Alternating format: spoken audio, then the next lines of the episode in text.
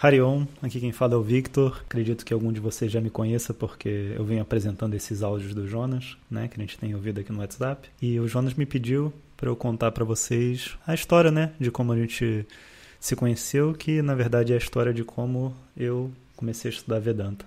É, lá pelos idos de 2008, mais ou menos, aqui no Rio de Janeiro, vocês podem perceber pelo sotaque, eu estudava, comecei a estudar yoga no espaço que tinha ali no Largo do Machado e logo que eu comecei é, surgiu uma turma de, de mantras que estava se formando e eu, por pura curiosidade, resolvi me inscrever porque eu achei que seria algo interessante. Eu estava interessado em me aprofundar em yoga, já que yoga estava me trazendo tantos benefícios, né? Aí eu comecei a estudar mantra, né? Entrei para essa turma e quando eu entrei eu descobri que o professor que na, na, ocasião era o Jonas, não só ensinava mantra, como também ensinava sânscrito e Vedanta, que eu não fazia a menor ideia do que era. Bom, eu gostei muito de mantra, gostei muito da forma como ele me, me ensinava e resolvi me matricular no resto nas outras aulas. E no final das contas eu já estava fazendo quatro aulas, né? Porque era yoga, Vedanta, mantra, sânscrito. Mas a minha intenção era essa mesmo, eu estava realmente interessado em me aprofundar é, em tudo que poderia estar relacionado a yoga e espiritualidade, etc. E assim, num, a gente vendo em retrospectiva, hoje em dia a gente pode ver que a gente pode pensar que é um acaso, né? Que simplesmente foi uma curiosidade que me levou a isso, mas na verdade não era, né? A vida toda estava encaminhando para essa busca espiritual de buscar se autoconhecer, buscar entender o que, que é, o que, que realmente vai trazer felicidade, o que, que realmente vai te satisfazer.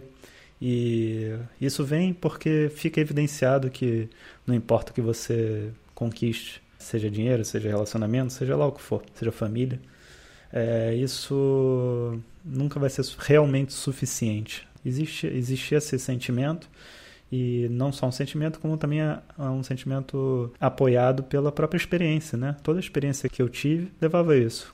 Consegui grandes coisas e no final das, das contas ou eu enjoava, ou a coisa deixava de ser o que era, enfim, nada realmente se mantinha e nenhuma felicidade que eu alcançava era realmente, era realmente duradoura. Então eu entrei nessa busca pela espiritualidade, até porque eu achava que é, é, minha, meu pensamento era: se não vem dessas coisas do, do dia a dia, né? se não vem dessas coisas que está todo mundo buscando, deve vir de algo que está para além disso.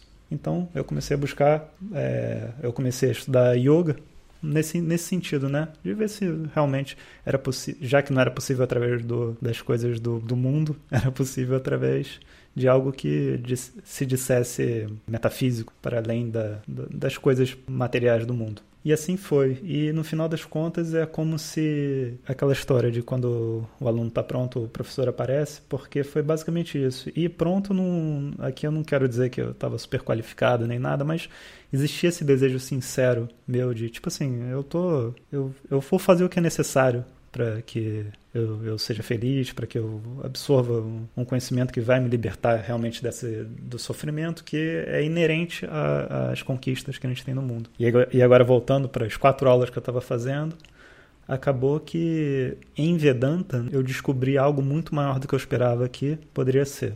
Vedanta, que o Jonas trouxe né, naquele momento, foi realmente um choque de, de realidade trouxe realmente algo que eu não estava acostumado, que era algo extremamente pé no chão, que apesar de se dizer assim espiritual, né, de, estar tá com esse, esse rótulo de espiritualidade, não tinha nada que fosse apoiado em algo que eu não pudesse experimentar, né, algo que eu não pudesse verificar logicamente. Isso realmente me capturou de uma forma que eu acho que nada mais tinha me capturado até então. E desde então foi ladeira acima, né? É, tudo que se relacionava com, com Vedanta eu comecei a estudar. Mantras, comecei a me aprofundar em, no, no sânscrito. O mesmo yoga, que eu entendi qual o papel do yoga nessa história toda. Bom, enfim, tem mais história aí pela frente, mas eu só queria contar esse primeiro, primeiro momento que eu tive com o professor Jonas e que é meu professor até hoje em dia, apesar de trabalharmos juntos né, aqui para fazer todo esse, esse instituto acontecer. Mas, enfim, só queria contar essa historinha aqui para vocês. Espero que vocês tenham gostado. Harion.